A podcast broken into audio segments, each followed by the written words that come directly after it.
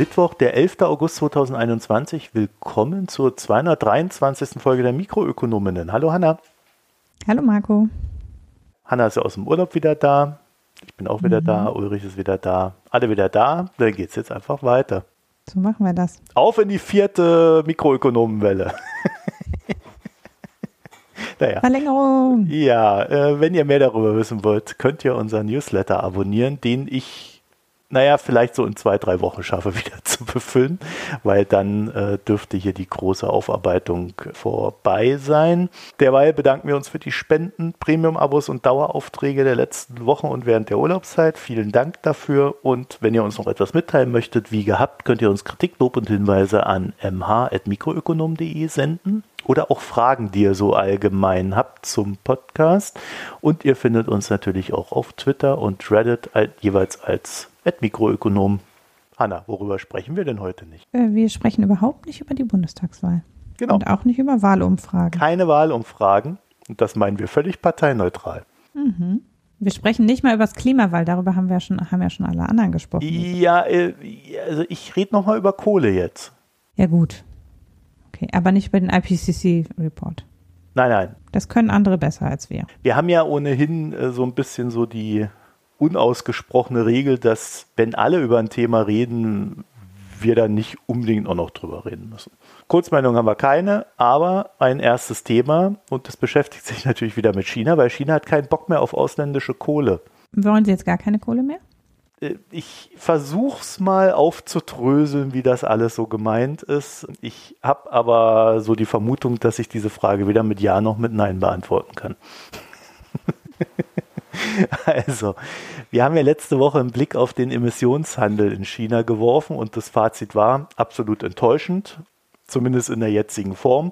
Aber ab 2030 oder so wird das sicherlich etwas, was in irgendeiner Form beginnt nennenswert zu werden. Und während in China ja, wie wir auch dann im Zuge dessen dargestellt haben, gerade auch eine Hitzewelle tobte, wurden ja gleich mal ein paar Dutzend Kohlegruben wieder angeschmissen. Und das war so ein, so ein Ding, wo man dachte, ja klar, ne, wenn die Leute Strom brauchen, dann wird halt Strom mit Kohle produziert und dann musst du halt die Kohleminen da hochfahren. So, und dann ist mir so eingefallen, da gab es doch mal ein G7-Treffen. Und vielleicht erinnert ihr euch an dieses G7-Treffen. Es war im Mai, es war im UK, Boris Johnsons großer Auftritt. Und dort wurde ein, naja, es wurde kein Kohleausstiegsdatum beschlossen, aber man konnte sich dazu durchringen, und das lese ich mal auf Englisch vor, International Investments in Unabated Coal must stop now. Und ich bin da so ein bisschen beim Begriff unabated hängen geblieben, weil man das zumindest in meiner Denkweise nicht so ganz ins Deutsche übersetzen kann. Abatement meint bei der Energieerzeugung via Kohle die Lagerung von Kohlendioxid.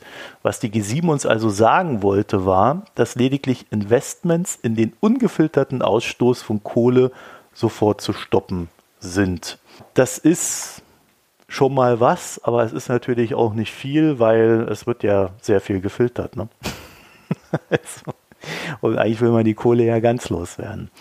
Immerhin wollte man ein paar konkrete Schritte vollziehen. Da steht dann da so auch, dass diese Art der Stromerzeugung bis Ende 2021 keine internationalen Investments mehr erhält. Zwinker, zwinker, also nur noch nationale Investments. Also, was jeder so in seinem eigenen Land macht, ist dann quasi nicht davon abgedeckt, aber dass ich aus meinem Land heraus woanders irgendwas mache, das wäre damit abgedeckt. Ja, wie es nun so kommt, ne? China ist kein G7-Mitglied, weil es ja nicht als Industrieland gilt und die G7 sind ja nur die größten Industrieländer. China ist aber auch die größte Kohlesau auf der Welt und eigentlich ist China auch der größte, weil einzige staatliche und internationale Investor in Sachen Kohle weltweit. Die G7-Staaten müssten nun auf China Druck ausüben, damit die Chinesen damit aufhören, das zu tun. Soweit so klar, Hanna? Ja, warum dürfen die Chinesen nicht bei sich selbst beliebig in Kohle investieren? Doch, bei sich selbst schon, aber nicht, nicht außerhalb, also nicht grenzübergreifend. Ja. ja, ich bin nicht sicher, ob die G7 sich für China verantwortlich fühlen oder nicht. Lassen wir es mal so dahingestellt, weil ähm, da kommen jetzt noch ein paar spannende Sachen zu diesem internationalen Ding. Weil so einfach ist es leider nicht, wie, die sich, wie sie es dargestellt haben. Ich denke mal schon, dass sie wissen, dass es nicht so leicht ist. Denn wie sich da herausstellt, wenn man etwas näher hinschaut, finanzierte China zwischen 2013 und 2019 nur 13 Prozent der ausgebauten Kohlekapazitäten grenzübergreifend. Den Großteil finanzierten private Unternehmungen aus den G7-Staaten und anderen entwickelten Ökonomien. Und das ist insofern interessant, als dass wir hier an so ein Ding stoßen, wie wir wollen, dass etwas staatlich finanziert nicht mehr stattfindet. Wenn das jemand sagt, dann lässt er halt weg. Aber privat kann es ruhig finanziert werden, das stört mich nicht. So, und an diesem Punkt sind wir hier.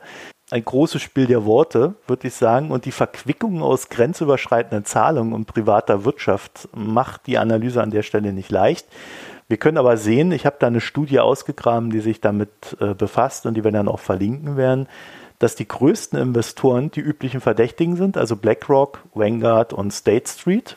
Das sind die großen Passivinvestoren, die in breit gestreuten Indizes in diese Unternehmen investieren, die da drin sind, egal was es ist. Und da ist dann halt auch viel Kohle zum Beispiel oder ähnliche Schweinereien mit dabei. Und wir können sehen, dass 58 Prozent der institutionellen Finanzierung aus den USA kommt, gefolgt von Japan mit 8 Prozent. Und das mal wieder bei den G7. Ne? Mhm. Und wer da wirklich mal tiefer reinrutschen will, wie gesagt, der kann sich die Verlinkung anschauen. Grundsätzlich ist die Komplexität des Themas strukturell, glaube ich, nachvollziehbar, da die Industriestaaten im Regelfall über eine freie Wirtschaft organisiert sind, während China halt gerade im Energiesektor, naja, staatlich organisiert ist. Und da macht es dann natürlich auch leicht, dass der böse Staat da nicht mehr investieren darf. Wie ich ja inzwischen schon gesagt habe, das mit der Wortwahl ist so ein Ding und wichtig. Umso bemerkenswerter ist, dass China im ersten Halbjahr 2021 und jetzt kommt's, kein einziges Kohleprojekt außerhalb Chinas finanziert hat. da weiß man jetzt wieder nicht, ob die das so im Vorgriff auf geplante Beschlüsse der G7 gemacht haben oder ob das jetzt einfach ein Zufall ist. Es ist jedenfalls so, dass die größte kommerzielle Bank Chinas angekündigt hat, dass sie aus solchen Projekten langsam aussteigen möchte. Und dann hat sie auch gleich mal drei Projekte in Malaysia platzen lassen. Da haben die Chinesen aber ohnehin gerade so ein bisschen Beef und da kann man das immer gleich nochmal zweitverwerten als Disziplinierungsmaßnahme und als, ach, wir tun ja hier was Gutes. Ja, und gegenüber Australien hat man einen inoffiziellen Ban für den Kauf von Kohle verhangen. Ein Grund, warum man bei der aktuellen Hitzewelle auch nicht genügend Kohle für die Stromerzeugung herbeibekam. Also es hat einem dann auch selber wehgetan. Und da können wir nun mal zwei Dinge festhalten. China tut durchaus was in Sachen Klimawandel, wenn auch bei weitem nicht genug. Aber wenn sie es tun, dann tun sie es irgendwie immer so, dass sie es auch gleich noch zweit- und dritt verwerten können für andere politische Ziele. Und damit schaffen sie sich dann geopolitisches Kapital was dann auch wiederum die Einschätzung schwierig macht, ob die das überhaupt in Sachen Klima denken. Verkaufen ist auf jeden Fall in Sachen Klima, das muss man schon sagen. Also das wird ja schon an die große Glocke gehangen. Das ist ein sehr gutes Marketing, würde ich sagen. Ne? Mhm.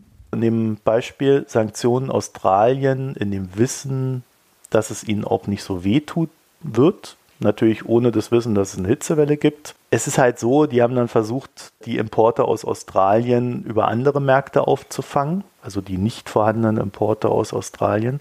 Und das sind dann so, so, so Märkte wie Indonesien und ähnliches, aber es zeigt sich halt, dass das dann auch wieder nicht ausreicht, gerade wenn es dann noch Sonderfaktoren gibt. Dennoch würde ich sagen, die Nachricht, die ist nicht ganz unwichtig, weil fehlende Investitionen in die Kohleversorgung, egal wodurch sie dann zustande kommen, weil die G7 das fordern oder weil China im Vorgriff darauf oder weil sie es ohnehin nicht mehr wollen oder warum auch immer, eigentlich immer eine gute Nachricht sind, wenn wir das in Erreichung der Klimaziele denken.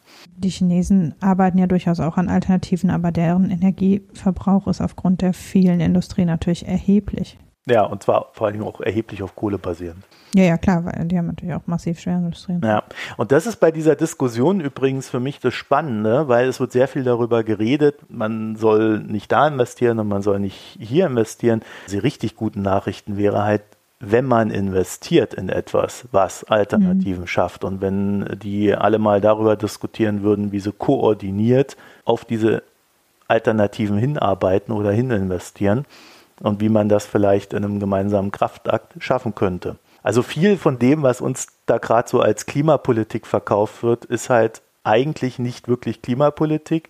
Und wenn sie es ist, dann ist sie immer nur die Hälfte dessen, was eigentlich gemacht mhm. werden müsste. Ja, ich meine, dafür müsste natürlich eine grundsätzliche Einigkeit über Atomkraft, ja oder nein, einerseits da sein. Und das natürlich auch in Bezug auf China, aber jetzt auch auf den Iran oder so, ähm, dann ja auch geopolitisch wieder umstritten.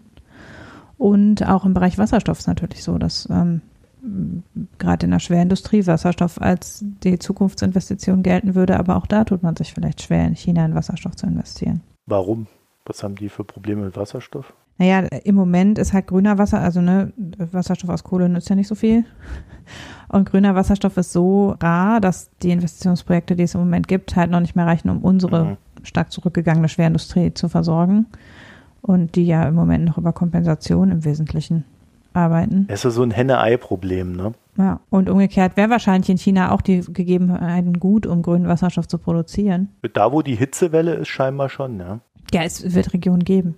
Ich glaube, daran wird es nicht scheitern, aber momentan sind wir da so ein bisschen in dieser Phase, mit was fängt man an und wie schnell mhm. kann es gehen. Und ich habe irgendwie so das Gefühl, in Sachen China ist es halt so, dass die einfach sagen, das Wirtschaftswachstum ist uns wichtig, wichtiger.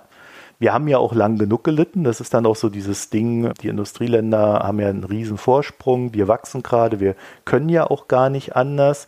Das sind dann teilweise moralisch-ethische Debatten, die wir da führen müssen, die äh, gut, in Sachen China, ich glaube, die lassen sich eh nicht viel sagen am Ende. Das heißt, da die Wege zu finden, da bin ich momentan so ein bisschen ratlos, was dann dazu führt, dass ich sagen würde, machen wir halt erstmal unseren eigenen Mist und dann ist es vielleicht auch leichter, diesen Mist zu verkaufen und dann noch was daran zu verdienen, dass andere es ohnehin machen wollen und müssen. Naja, CO2-Zoll ist halt. Der kommt Lösung, ja, ne? in welcher Form auch immer. Das ist natürlich dann auch wieder die Nachvollziehbarkeit und die Anfälligkeit dafür, dass es nicht gut nachvollziehbar ist, ist natürlich hoch. Mhm. Aber am Ende ist für China natürlich, China kriegt halt über den Handel.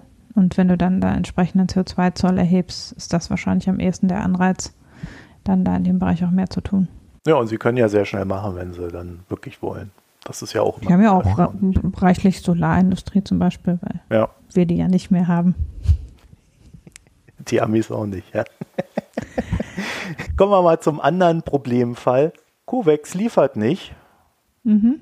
COVEX ist diese, was ist COVEX? Ist die internationale Impfstoffallianz. Ah. Ich bin zufällig drauf gestoßen, weil Deutschland jetzt ja Impfstoff an Afghanistan spendet und das aber wohl an COVEX vorbei. Mhm. Und da habe ich gedacht, ja, wie ist das denn eigentlich, wenn wir Impfstoff spenden? Geht das dann nicht über COVEX oder was wird über COVEX gemacht? Dann habe ich es mir nochmal genau angeguckt und dabei einige Abgründe aufgetan. COVAX steht für COVID-19 Vaccines Global Access. Äh, ist also ein Zusammenschluss von 192 Ländern, also quasi allen Staaten der Welt. Äh, wir haben so etwas über 200 Staaten. Äh, die haben sich eigentlich alle zusammengeschlossen, um gemeinsam Impfstoffe einzukaufen im April 2020, also als die Impfstoffe noch nicht ganz marktreif waren, noch, noch nicht absehbar war, wann sie marktreif werden haben eigentlich alle Länder der Welt sich zusammengeschlossen und gesagt, wir kaufen gemeinsam ein und verteilen gemeinsam. Das war der Grundgedanke. Mit dem Ziel, so viele Einkaufszusagen machen zu können, dass die Unternehmen sicher planen und investieren können. Also es ging zunächst mal darum zu sichern, dass es sich lohnt, den Impfstoff zu produzieren und aber auch im Sinne der globalen Pandemiebekämpfung dafür zu sorgen, dass möglichst alle Länder daran teilhaben, wenn geimpft wird. Jetzt ist es de facto so, COVAX wird bis Ende 2021 etwa zwei Milliarden Impfdosen eingekauft haben, was im Verhältnis zur Weltbevölkerung natürlich viel zu wenig ist. Und davon sind aber die Zusagen bisher, dass 1,8 Milliarden dieser 2 Milliarden Impfdosen dann am Ende an ärmere Länder ausgeteilt werden sollen, weil mhm. die reicheren Länder alle noch an COVAX vorbei Einzelverträge geschlossen haben. Also als dann klar war, es kommt ein Impfstoff und sich etwas klarer herauskristallisiert hat, wer diese Impfstoffe produzieren wird, sind die europäischen Länder und Amerika, aber eben auch zum Beispiel die Golfstaaten, ähm, hingegangen und haben Einzelverträge abgeschlossen. Auch einige Schwellenländer haben Einzelverträge abgeschlossen und einige Länder, wo Impfstoff produziert wird, zum Beispiel Indien, haben so Deals gemacht mit den Unternehmen, dass sie einen Teil der Produktion kaufen können dafür, dass eben vor Ort das äh, produziert wird zu günstigen Bedingungen. Das heißt, es ist jetzt so ein verschlungenes Netz von verschiedenen bilateralen und multinationalen Abkommen. Also Europa hat ja zum Beispiel gemeinsam eingekauft, aber auch innerhalb von Europa haben dann wieder einzelne Länder nochmal eigene Absicherungen betrieben, was einerseits zu total absurden Impfstoffzusagen führt. Also Kanada hat neunmal mehr Impfstoff eingekauft, als sie brauchen zum Beispiel. Also hat tatsächlich auch Einkaufszusagen gemacht, von denen sie zum Teil wieder zurückgetreten sind, aber Kanada hätte vertraglich Zugriff auf neunmal mehr Impfstoff, als sie brauchen. Israel zum Beispiel hat auch über besondere Verträge eben sicher sehr früh schon Zugang, einen relativ exklusiven Zugang auch am Anfang zum BioNTech-Impfstoff gesichert, indem sie einen massiv höheren Preis gezahlt haben als der, den der weltweit gezahlt wurde und zusätzlich vollen Zugang zu den Impfdaten gewährt haben. Also ne, dann die Verträge sind, weichen eben auch nicht nur im Preis ab, sondern in den Konditionen, in den Lieferfristigkeiten und so weiter. Und das führt alles in allem dazu, dass eben die Zusagen an COVAX am wenigsten schnell eingehalten werden von den Unternehmen. Also COVAX wird als allerletztes beliefert, nachdem alle anderen schon Impfstoff bekommen haben. Bisher hat COVAX nämlich, Stand heute, von den angekündigten 2 Milliarden bis Ende 2021 188 Millionen Dosen erst erhalten. Also wie jetzt in den nächsten vier Monaten da noch vier Fünftel der zugesagten Impfstoffdosen, wo die noch herkommen sollen, bin ich mir jetzt auch nicht so ganz sicher, ehrlich gesagt dass das äh, realistisch ist. Ja, da gab es ja unter anderem so Probleme mit äh, Indien, die dann gesagt haben, wir haben jetzt hier eine Corona-Welle, wir geben gar keine Impfstoffe mehr raus und ein großer Teil der COVAX-Impfstoffe wurde halt in Indien produziert. Ja, wobei das noch nicht mal so ist, dass sie gesagt haben, wir geben nichts mehr aus. Die haben auch Engpässe gehabt in der Produktion, mhm. weil eben so viele Leute krank waren. Ne? Also das kam noch dazu, dass erst in, in Indien war die Produktion massiv niedriger als das, was eigentlich geplant war dann auch noch hat Indien einen Teil davon konfisziert, aber das ist, also das ist ja jetzt wieder aufgeholt. Es ist aber halt so am, ganz am Anfang wurden zuerst halt die Industrieländer beliefert. Äh, dann gab es zwischendurch immer mal wieder äh, Unternehmen, die einfach nicht liefern konnten. Also ne, AstraZeneca ist ja massiv unter den Zusagen geblieben, aber auch Moderna hat äh, weit verzögert. Johnson Johnson ist viel später erst zugelassen gewesen als geplant. Also ne, so kam es insgesamt, haben sich halt auch diese äh, Verzögerungen akkumuliert und bei jeder einzelnen Verzögerung haben immer die Industriestaaten wieder zuerst quasi ihre Charge bekommen und da auch nochmal unsicher verteilt. Wir haben es innerhalb der EU ja noch ganz gut gemacht. Innerhalb der EU ist im Großen und Ganzen haben sich alle dran gehalten, dass es verteilt wurde auf die EU-Staaten und dass alle ihren Fair Bit bekommen haben, auch die eben ärmeren EU-Staaten. Für COVAX ist am Ende hat halt immer nur die Brotkrumen gekriegt. Das Ziel am Ende von COVAX war ja, dass in den ärmsten Ländern der Welt 20 Prozent und also das wichtigste Personal und so weiter geimpft werden kann, damit die Staaten am Laufen gehalten werden kann, Krankenschwestern. Das ist das Ziel, was jetzt im Moment äh, formuliert wird, was jetzt, wo jetzt drinsteht, soll erreicht werden bis April 2022. Wobei ich bin nicht sicher, ob das das ursprüngliche, ich glaube, das ursprüngliche Ziel war schon, weltweit gemeinsam aufzukaufen und dann weltweit gemeinsam zu verteilen. Aber da sind halt recht schnell die Industriestaaten von abgesprungen. Ich glaube, das war nur so eine Idee am Anfang. Also ich habe bei COVAX recht schnell gelesen, dass die auf diese 20 Prozent für die Ärmsten runter sind. Ja, und das ist halt, also viele Experten sagen, das ist eine ganz schlechte Strategie. Es müsste eigentlich über die Welt gleichmäßiger die Durchimpfungsquote hochgezogen werden, weil wir können uns nicht abschotten, auch wenn bei uns 90 Prozent der Leute geimpft sind, haben wir weltweite Reisebewegungen und entsprechend macht es überhaupt keinen Sinn, wenn einzelne Staaten so Inseln bilden, sondern wir müssten halt weltweit die Durchimpfungsquote hochziehen, um die Mutationsrisiken zu senken. Das sehen wir ja auch, dass eben die Mutationen insbesondere da auftreten, wo die Durchimpfungsrate gering ist. Da habe ich heute auch nochmal einen Twitter-Thread zugelesen, dass obwohl der Mutationsdruck natürlich auch bei ungeimpften Bevölkerung steigt, weil Leute halt dann Immunität haben aufgrund von Erkrankungen, trotzdem ähm, in, jetzt eben die großen Mutationen offensichtlich korreliert sind mit besonders geringen Durchimpfungsraten in den, in den Staaten, wo sie entstanden sind. Das ist jetzt so, sozusagen der Stand. Dann muss man sich angucken, wie COVAX organisiert ist. Also COVAX ist im Prinzip eine internationale Organisation, die betrieben wird gemeinsam von der WHO beziehungsweise von zwei so Private Public-Private Partnerships, nämlich der Gavi und der CEPI. Das sind zwei verschiedene Pandemie-Management-Allianzen, die es auch vorher schon gab, zusammen mit UNICEF und eben mit der WHO. Und äh, die sollen gemeinsam nicht nur die Beschaffung organisieren, sondern auch die weltweite Impfkampagne organisieren, weil natürlich viele der Entwicklungsländer, die aus COVAX vor allen Dingen ja Impfdosen erhalten sollen, auch nicht die Ressourcen haben, um selber die Impfkampagne durchzuführen. Also UNICEF organisiert zum Beispiel auch die Polio-Impfkampagnen in, in ärmeren Ländern und auch an andere frühere Impfkampagnen bei pandemischen Entwicklungen sind von UNICEF organisiert worden. Das gehört eben mhm. auch dazu, zu den Tätigkeiten von COVAX. Und auch da läuft es nicht so glatt weil eben dadurch, dass so wenig Impfstoff zur Verfügung steht, auch die ärmeren Länder Alleingänge versuchen und dann so an COVAX vorbei auch zum Beispiel die Impfkampagnen organisieren und es dann über Korruption und über auch zum Teil unsachgemäße Handhabung und so weiter dann wiederum in den ärmeren Ländern jetzt mehrfach schon zu saftigen Impfskandalen gekommen ist, was eben wieder das Vertrauen in die Impfstoffe senkt und was die Bereitschaft der Bevölkerung, sich impfen zu lassen, senkt. Also da hängt auch noch ganz viel dran, was zusätzlich noch schlecht läuft. Konkret ist es eben so, dass jetzt im Moment Moment, äh, wie gesagt, COVAX über den Einkaufskanal eigentlich unmöglich dieses Ziel erreichen kann, schon gar nicht in dem ursprünglich gesetzten Zeitrahmen. Ob bis April 2022 lassen wir mal offen. Es gibt zwar jetzt, die Produktion wird weltweit sehr stark ausgebaut. Gegen Ende des Jahres wird es deutlich mehr Produ Impfstoffproduktion geben.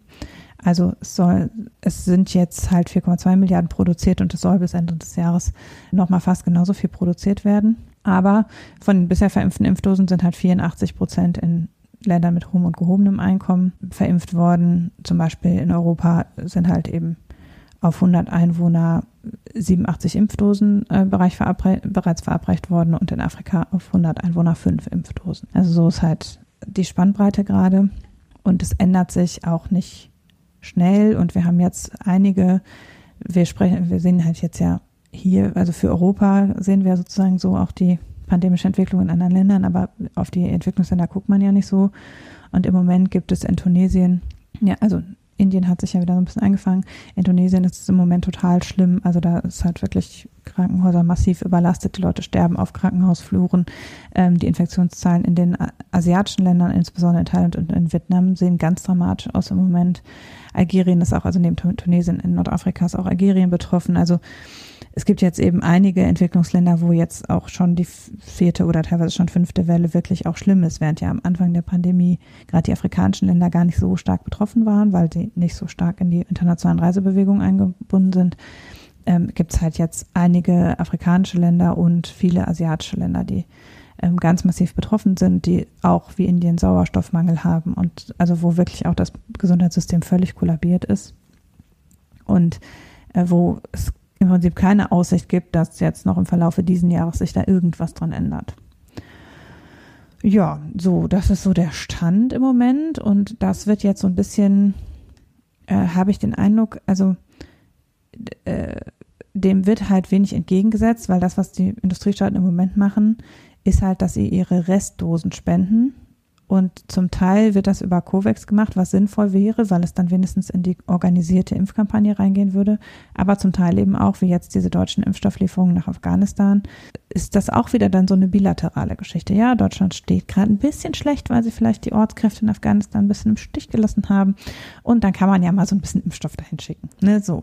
Und äh, auf die Art und Weise schaffen wir halt überhaupt nicht koordiniert vorzugehen. Und UNICEF und die WHO kritisieren das ganz massiv. Also da werden sehr deutliche Worte gesprochen dazu, dass die Industriestaaten jetzt dritte Impfungen teilweise planen und eben dadurch auch die Nachfrage aus Industriestaaten wieder steigt und gleichzeitig Impfdosen hier verfallen und nicht mal das, was wir zu viel haben, abgegeben werden, geschweige denn, dass die Länder sich an die Zusagen halten, was sie eigentlich an COVAX abgeben müssten von dem, was sie eingekauft haben. Also diese 20 Prozent Zahl ist ja schon nur der lowest level. Damit haben wir die Pandemie noch nicht im Griff. Und trotzdem wird eben jetzt in den Industriestaaten versucht, über Boosterimpfung schon die dritte äh, Impfung zu organisieren. Und das, das ist ethisch und moralisch und aber auch pandemiemanagementmäßig im Grunde nicht zu vertreten. Gerade afrikanische Politiker sind da jetzt auch sehr kritisch inzwischen und sprechen von Impfapartheid und es ist ja im Grunde was dran. Ne? Also äh, das ist, sind zwar harsche Worte, aber im Grunde muss man dem halt zustimmen, dass die Industriestaaten da ihre Position massiv ausgenutzt haben und auch gehörig Druck ausüben auf die Staaten, die produzieren, die ja zum Teil selber Entwicklungsländer sind und da eben sehr unlauter mit den ursprünglichen Zusagen umgehen. Und das hat halt. Hm. Aber mal, wenn du dir mal anguckst, wie das so hier hierzulande mit unserer Diskussion darüber lief, äh, bei, mit dem ganzen Impfen, dann führt die Politik ja eigentlich auch nur aus, was das Volk da mit den Füßen abgestimmt hat. Ja, man kann natürlich an vielen Stellen enttäuscht sein, auch von dem Gemeinsinn innerhalb der Länder.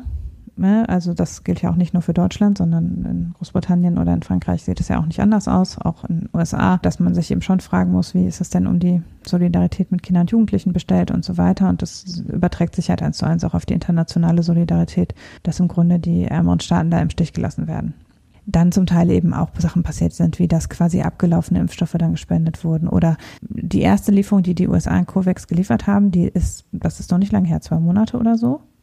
Das war nicht mal eine ganze Lieferung. Also das war halt ein angebrochener Karton von BioNTech-Impfstoff. Ne, das ist dann, die kommen halt irgendwie in, keine Ahnung, so und so viel 100 Impfdosen. Und da fehlten halt schon welche. Und das haben sie dann in irgendein ärmeres Land geschickt. Und auf der anderen Seite gibt es eben einige afrikanische Länder, Malawi zum Beispiel, Sambia auch, ähm, Namibia, äh, wo jetzt Impfdosen vernichtet werden mussten, weil die Verimpfungsinfrastruktur nicht da war, weil die Kühlmöglichkeiten nicht da waren. Es gibt halt auch sehr viele Impfskeptiker in Entwicklungsländern und das ist halt dann immer direkt auch äh, Wasser auf deren Mühlen. Also es wird halt auch immer schwieriger, da die, das Impfen noch als einen solidarischen Akt zu verkaufen, auch zwischen Ländern wenn man sich selber so unsolidarisch verhält.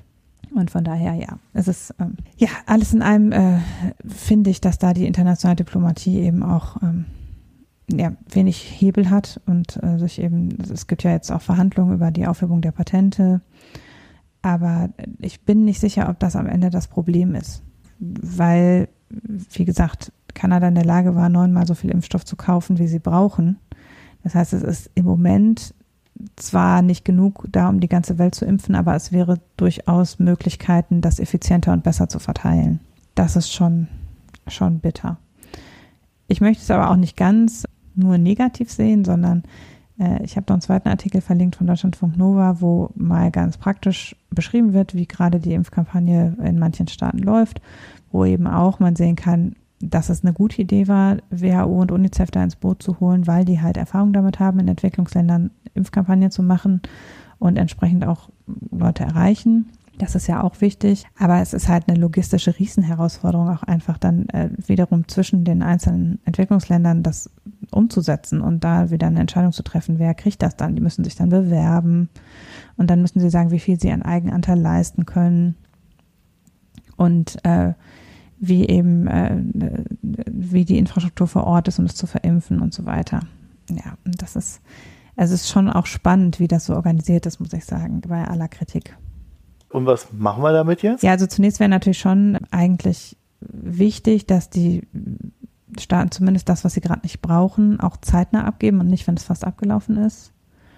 Ähm, auch ich finde auch, dass eben wir an der Stelle, wie zum Beispiel auch in der Klimakrise, halt uns mehr auch auf die internationale Infrastruktur verlassen müssen und eben nicht die Staaten da so dann dran vorbei irgendwem äh, ihre, übrig gebliebenen Impfdosen schicken sollten. Das heißt, dass es eben, also die G7-Staaten haben das auch thematisiert und haben sich wohl auch dazu nochmal bekannt, COVAX vorrangig zu beliefern. Die EU setzt sich auch, also Ursula von der Leyen setzt sich auch dafür ein, nochmal äh, sich dafür stark zu machen, dass eben die EU zentral auch direkt an COVAX liefert. Aber das sind eben im Moment auch nur Worte und es müssten dann jetzt mal Taten kommen. Es ist halt so, dass manche Staaten haben jetzt ja wie Kanada viel zu viele Bezugsrechte, die könnten das auch einfach übertragen. Also die könnten einfach ihre Bezugsrechte direkt, also die, die Verträge direkt übertragen. Das wird jetzt noch geprüft, glaube ich, wie das mit den Verträgen ist. Und es gibt eben auch Deutschland und die EU arbeitet auch mit Nichtregierungsorganisationen zusammen, zum Beispiel mit der Gates Stiftung, um eben sozusagen über quasi nicht an einzelne Staaten, sondern an wiederum auch Organisationen Impfstoff zu spenden, die selber schon eine Infrastruktur haben. Impfstoffe auch zu spenden, die nicht über COVAX eingekauft sind. Und das, das ist halt, letztlich ist das die einzige Lösung, das, was an COVAX vorbeigemacht worden ist, zumindest so gut es geht, wieder zurück zu kanalisieren glaubt da ja nicht dran, dass sich das äh, in, in, naher Zukunft verbessern wird. Vor allem, wenn jetzt äh, die anfangen, um den Booster-Shoot oder Shot äh, zu kämpfen und dann wieder der öffentliche Druck wächst in die eine oder in die andere Richtung. Also ich, äh, vor allen Dingen hat mich erstaunt, dass irgendwie BioNTech gesagt haben, sie wollen nur, ich glaube, auf drei Milliarden Impfdosen haben sie es jetzt angehoben. Also da hätte man ja auch sagen können, dass da die Produktion doch noch etwas weiter steigen soll und hätte da Geld reinpumpen können. Aber ich, mir, mir fehlen da irgendwie so diese ganzen koordinierten Taten und das Voranschreiten. Da, sondern da macht jeder einfach alles für sich. Ja, das ist so. Also die internationalen Organisationen bemühen sich wirklich. Die Weltbank hat eine neue extra für Impfungen ausgedachte Finanzierungsfazilität aufgesetzt. UNICEF ballert da rein wie verrückt an, an Personal und Infrastruktur.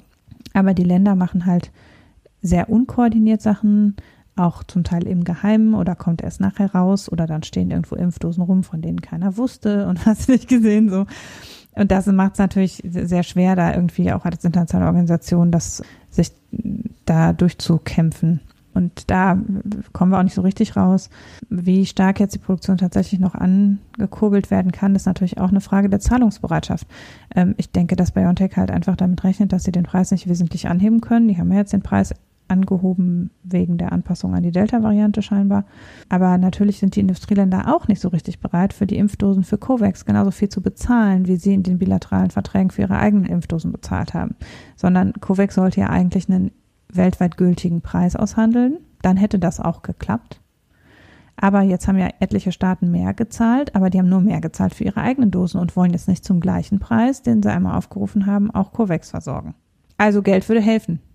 Also ich kann dazu nur sagen, der Economist hat ja in den letzten Monaten sich sehr intensiv damit beschäftigt, das mal durchzurechnen, wie der wirtschaftliche Schaden von dem Ganzen ist mhm. und äh, wie man damit umgehen sollte. Und das Fazit äh, jeder einzelnen Recherche lautete eigentlich, durchimpft die Welt, das ist immer noch billiger als alles andere. Ja, Tut's einfach. Ja. Scheißegal, macht's einfach.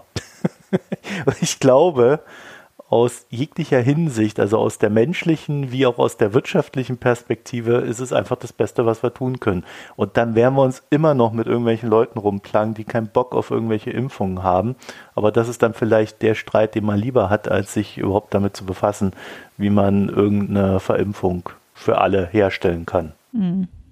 Ja, es gibt jetzt ja nochmal eine neue Generation Impfstoffe, die jetzt in der Zulassung sind die zum Teil auch für Entwicklungsländer einfacher zu handhaben sind. Das ist ja auch noch eine Sache mit der Kühlung, dass eben gerade der BioNTech-Impfstoff extrem schwierig ist, in, schlecht, in Ländern mit schlechter Infrastruktur überhaupt zu verteilen.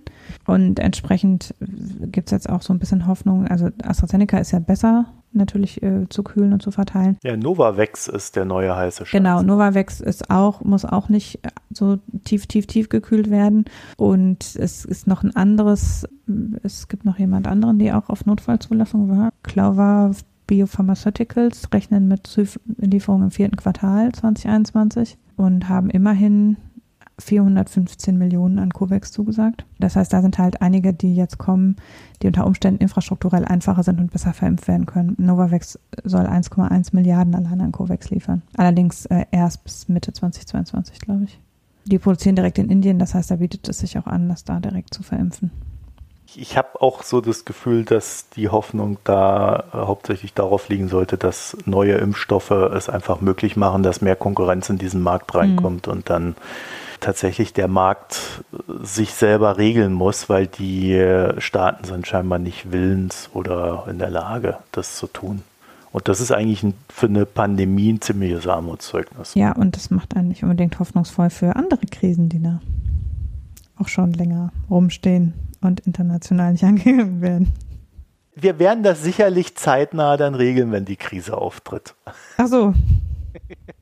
Ja. Wie immer, Hanna. Genau. Da kümmern wir uns dann drum. Zumindest mit Worten. Äh, mit Worten. Ja, ja. Kommen wir mal zu unserer nächsten Krise. Es geht weiter mit China. China hat die IPOs, also die Neuemissionen, neu geregelt. Fangen wir mal von vorne an. Wir berichten ja jetzt seit Ende letzten Jahres drüber, dass sich in China sehr viel in Sachen Wirtschaft und Finanzmarktregulierung tut. Dann kam noch gesellschaftliche Regulierung obendrauf, äh, wie dieses Bildungszeugs, was wir letzte Woche besprochen haben. Aber es gibt natürlich dann auch so diese gesellschaftlichen Einschnitte wie in Hongkong und sonst wo, die wir sehen. Also da wird gerade alles umgeschaufelt, was es so gibt. Und im Mai diesen Jahres gab es einen Hinweis darauf, dass die chinesischen Regulierer neue Regeln für IPOs, sprich diese Neuemissionen und Listings, rausgeben wollen, betraf Listings in Hongkong sowie in Übersee, Vulgo in den USA. Und die Sache in den USA, das sind diese so geschimpften VIEs, also diese Konstrukte, mit denen man über Offshore-Firmen ein chinesisches Unternehmen auf die Cayman Islands schafft und quasi von dort aus listen lässt. Das Unternehmen selber bleibt aber natürlich in China sitzen, unterliegt der dortigen Regulierung und den dortigen Behörden. Und das Ganze läuft dann über äh, Tochterfirmen, Lizenzierung und so weiter und so fort. Das Problem an der ganzen Sache war immer, man hat keinen Zugriff darauf. Ne? Also das mal zur Erinnerung vorweg. Und in den USA gab es eigentlich seit zwei Jahren diese Diskussion, also diese Chinesen da mit ihren IPOs da in den USA, die wollen doch nur unser Geld und da könnten wir der chinesischen Wirtschaft einen richtig harten Schlag verpassen, indem wir das verbieten. Und im Mai kamen dann halt die Chinesen von selbst an und haben gesagt, ja, da müssen wir mal vielleicht was tun. Also in der Folge dessen, in dieser Folge dieser Ankündigung, dass man doch da mal was tun müsste, und vielleicht auch gedenkt zu tun, gab es so einen kleinen Ansturm auf die US-Börsen. Äh, jeder, der da schon irgendwo was am Laufen hatte, hat versucht dann äh, den Vorgang zu beschleunigen, so dass in der letzten Zeit dann doch recht viele IPOs aus China an den US-Börsen gelandet sind. Und da geht es ja dann auch gleich im Regelfall mal um ein paar Milliarden Dollar, die da eingenommen werden. Also da drehen dann natürlich auch die Banken ein recht großes Rad und haben sich da auch sehr drüber gefreut. Seinerzeit, sprich im Mai, stand äh, die Idee dahinter, dass Unternehmen, die an so eine US-Börse gehen oder nach Hongkong, was ja aus chinesischer Sicht äh, nicht, also es ist zwar China, aber es ist ein anders regulierter Markt, dass diese Unternehmen zumindest mal auch den lokalen Anforderungen genügen müssten. So was auch immer das im Einzelfall heißt. In jedem Fall kann man davon ausgehen, dass dann auch Unterlagen nicht nur in die USA an die Investoren gegeben werden müssten, sondern auch an die lokalen Behörden in China und die dann natürlich auch das ein oder andere Mitspracherecht sich genehmigen lassen wollen. Klingt erstmal alles unproblematisch, außer dass vielleicht mit dem, wir sprechen da mal mit und genehmigen euch irgendwas. Auf alle Fälle ist es mehr Arbeit und die kann man ja immer irgendwie erledigen, außer bei deutschen Startups.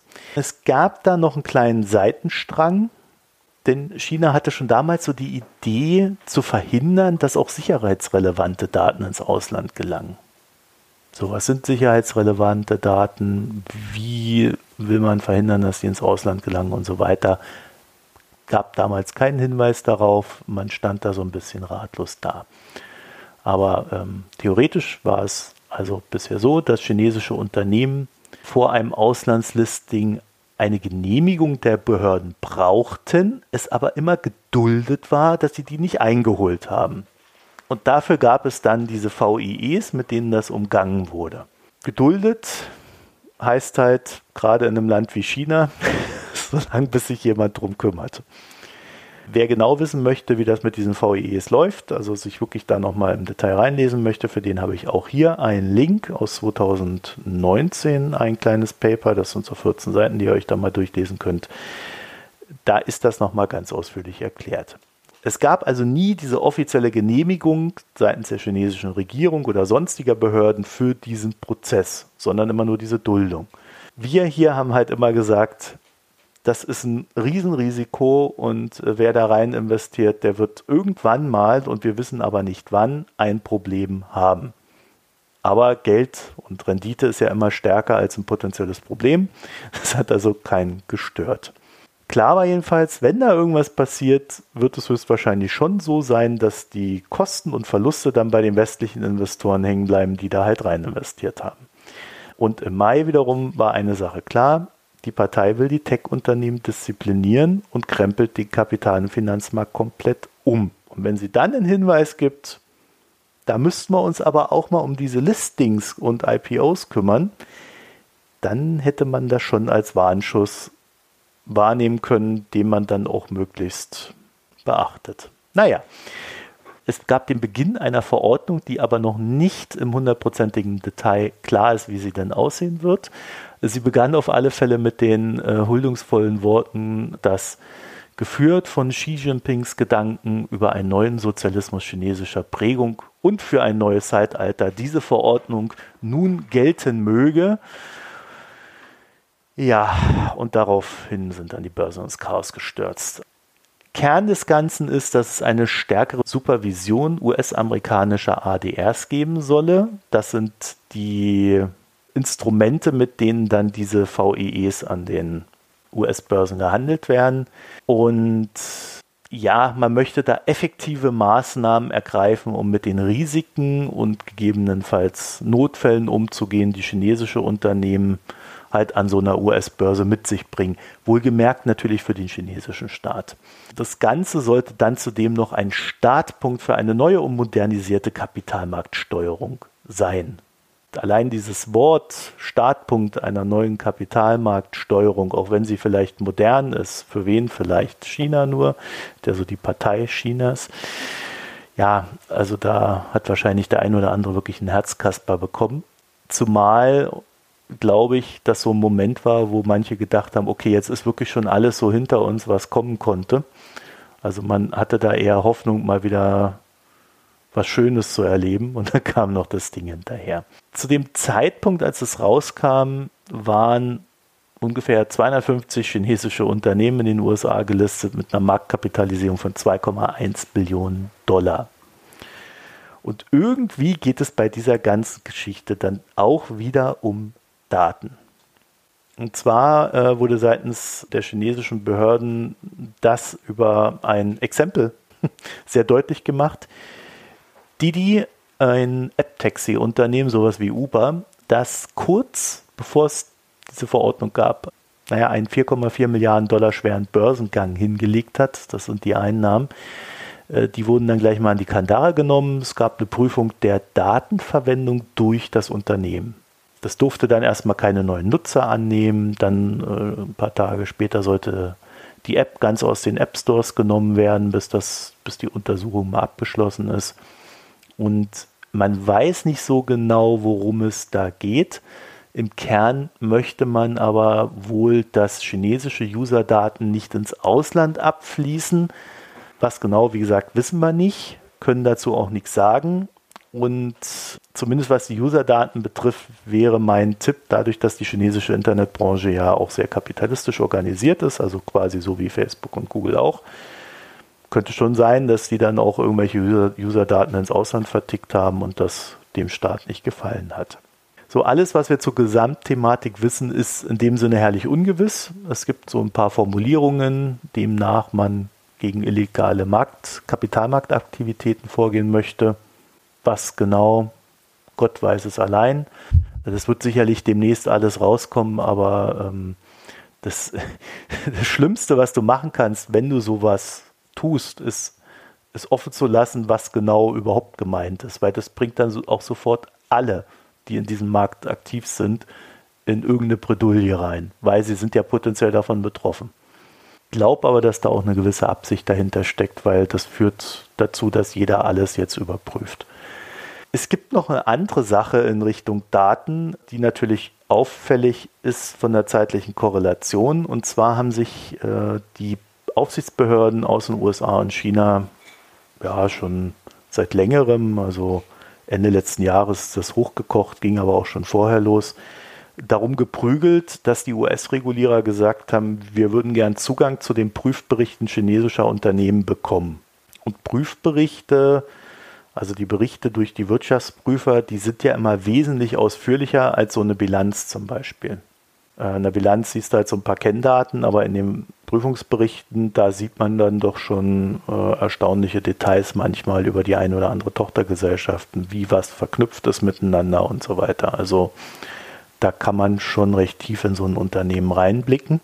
Die Amis sagen halt, wir wollen das haben und die Chinesen sagen, nö, kriegt er nicht. Dann gab es im Dezember letzten Jahres ein Gesetz, das in den USA verabschiedet wurde, demnach die chinesischen Unternehmen drei Jahre Zeit haben, diese Berichte zugänglich zu machen, oder sie werden delistet. Da kann man schon sagen, das war so der erste Schlag von den USA gegen China in der Sache und jetzt könnte man durchaus festhalten, dass China da mal zurückgeschlagen hat, das aber auch im gesamten Kontext der allgemeinen Tech-Regulierung steht.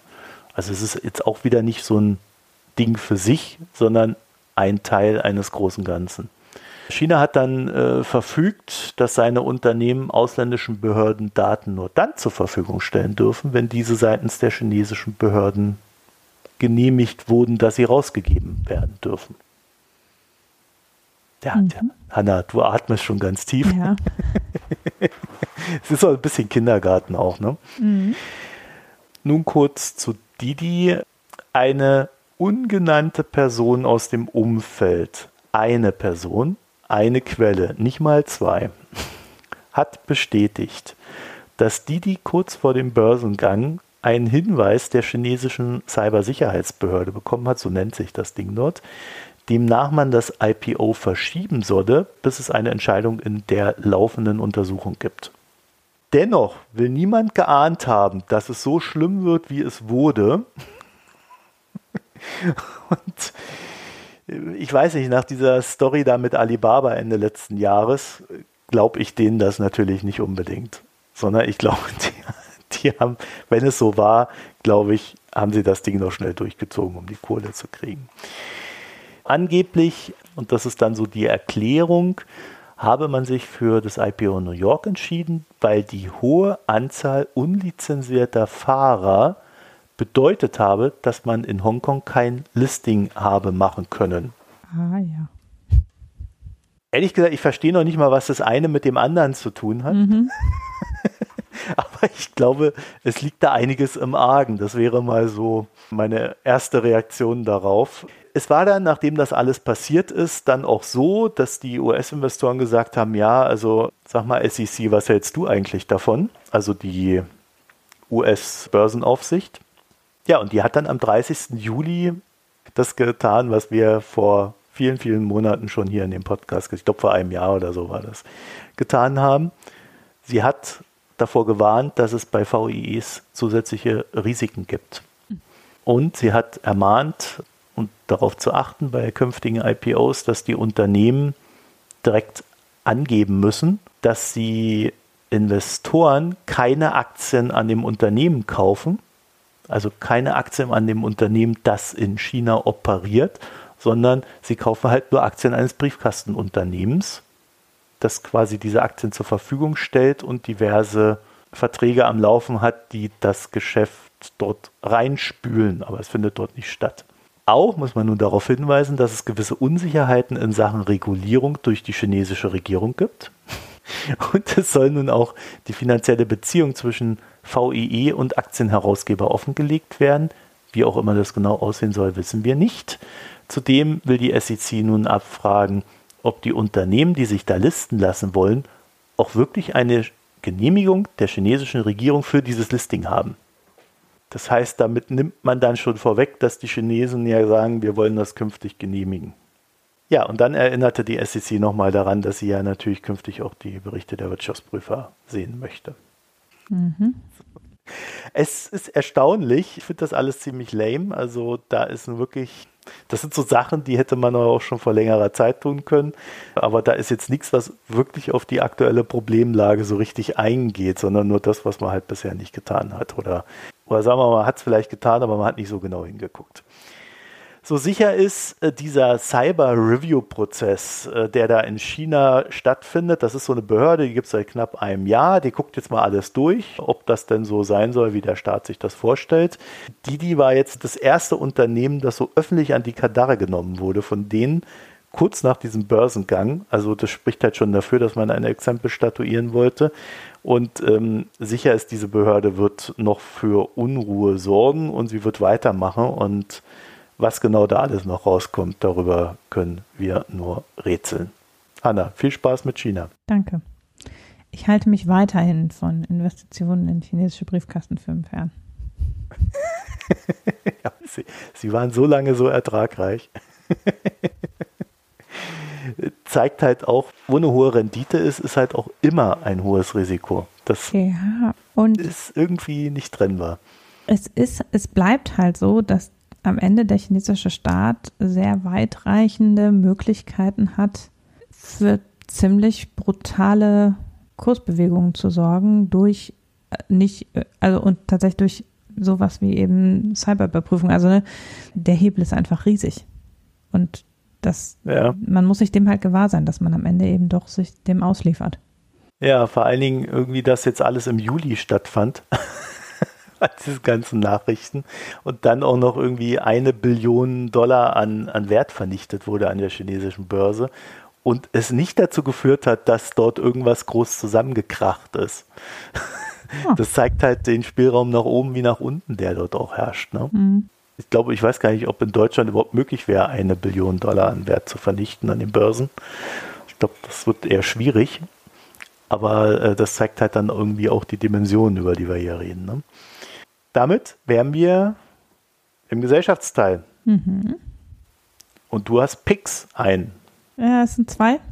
Eigentlich, ich habe mal, also der Valomat ist ja noch nicht online, der kommt am 2. September erst, aber es gibt zwei andere Tools, die die Wahlprogramme der Parteien auf verschiedene also auf unterschiedliche Aspekte hin durchleuchten und wo man sich einen Überblick verschaffen kann. Und zwar einerseits, das ist schon vor ein paar Tagen auf Twitter rumgegeistert, der Wahlprogramm-Check äh, des WWFs.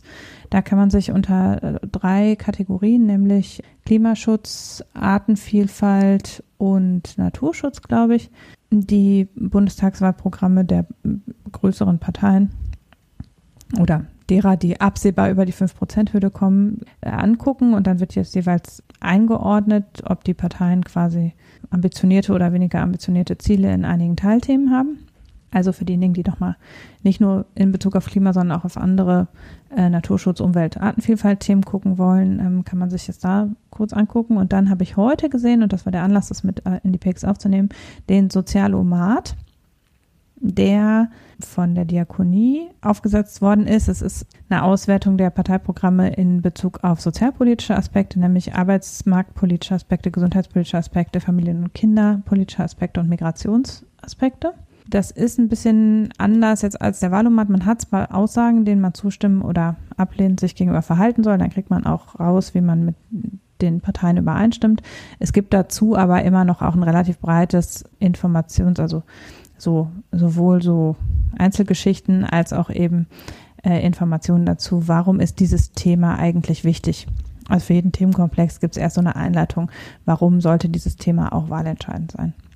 Obwohl man ja sagen muss, die Wahl ist vorrangig eine Klimawahl, äh, weil wir da jetzt sehr akut was tun müssen. Äh, steht ja die nächste Krise, nämlich der demografische Wandel, auch schon in den Startlöchern und befeuert die Klimakrise und die Pandemiekrise auch schön mit.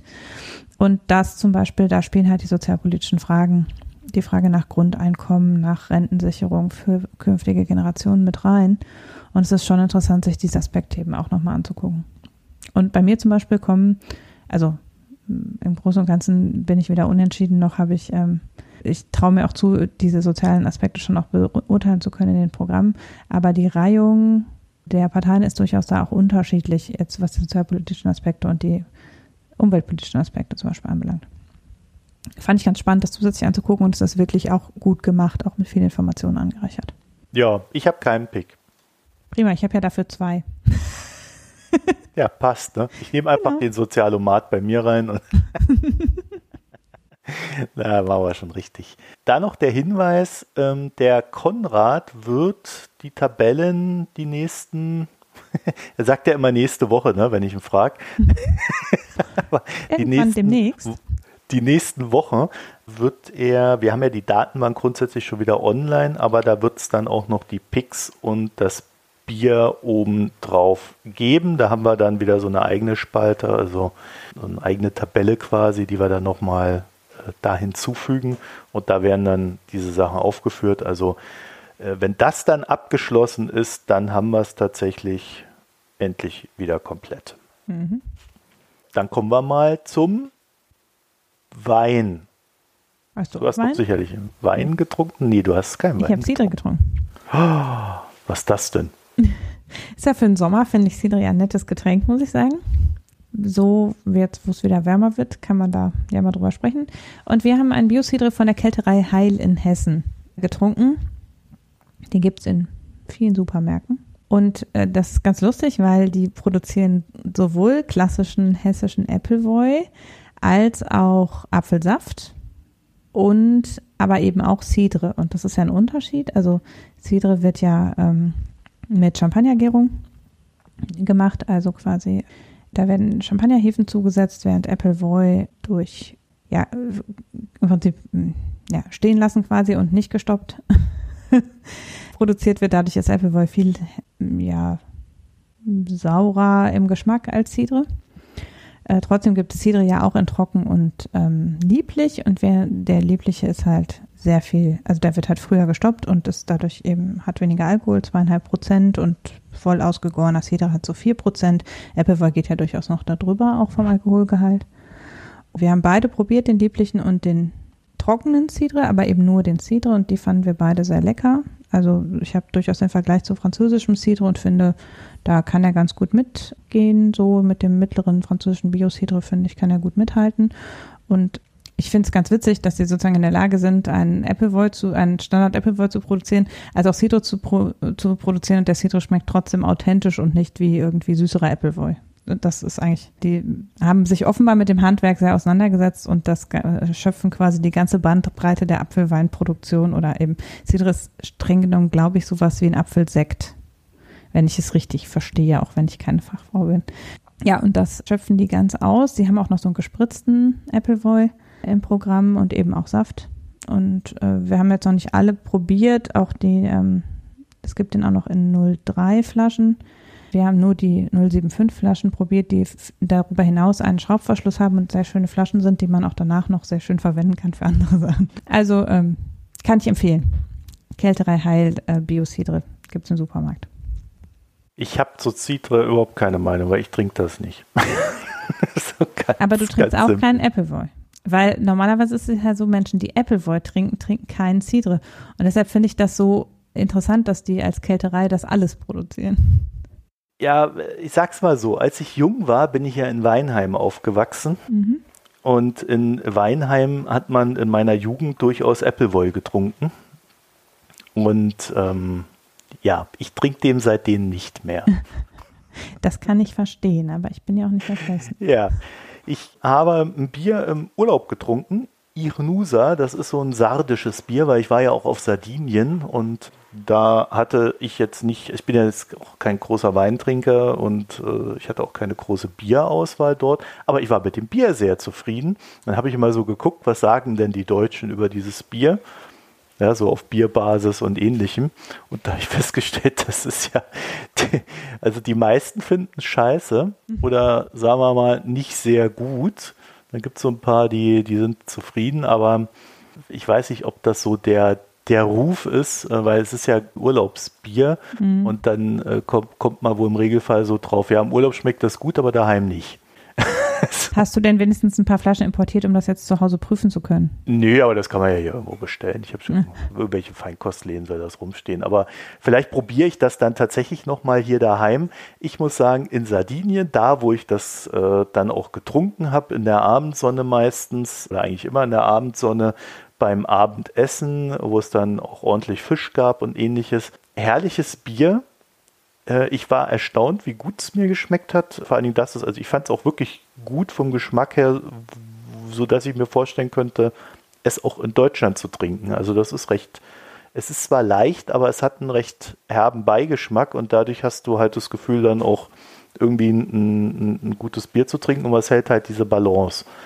Und ja, ich verstehe nicht, warum die Leute hier so, ja, dem abgeneigt sind. Aber wie gesagt, vielleicht probiere ich es nochmal aus. Auf alle Fälle, wenn man in Sardinien ist, sollte man dieses Bier trinken, finde ich, weil dort schmeckt es einmal den Leuten hier im Internet und mir. Also irgendwas scheint dran zu sein. Ne? Vielleicht hängt das auch wirklich so mit, mit der Hitze zusammen. Ja, es ist ja zum Beispiel, dass man so ein leichteres Bier ja. findet man, wenn es richtig heiß ist, halt gut und wenn es dann ja. ein bisschen kühler ist, dann denkt man, hm, das ist aber besser. Ja, so bei, bei unserem 17 Grad Sommer hier. Ey, komm, am Wochenende wird es warm. 23 Grad. Sowas. Ja, ich glaube 25. trockenen dann. Ja, also aus der Erfahrung in Italien, ich finde es super. Und wenn ich mal die Gelegenheit habe, es mir in Deutschland zu besorgen, werde ich das dann irgendwann mal nachreichen, ob das hier auch was taugt. Aber ich muss auch zugeben, ich habe da überhaupt nichts erwartet. Ne? Ich, als ich das Bier bestellte, habe ich gedacht, jetzt kommt wieder irgendein so Blödsinn, was die halt den Touris da verkaufen. Aber dem war nicht so. Dann wären wir am Ende, oder? Ja. Ja, sind wir eh. Gut, dann wünschen wir euch noch eine schöne Zeit. Ihr könnt derweil mal auf www.mikroökonomen.de vorbeigucken oder uns in den sozialen Netzwerken beglücken, auch als Mikroökonomen. Auf der Internetseite findet ihr dann auch unseren Premium-Service oben rechts. Da freuen wir uns über Abos. Wird im August auch eine Sonderfolge geben. Da ist die Aufnahme nächste Woche. So Gott will und nichts dazwischen kommt. Ihr wisst ja, wie das ist. Ansonsten euch eine schöne Zeit. Bis bald. Tschüss. Tschüss.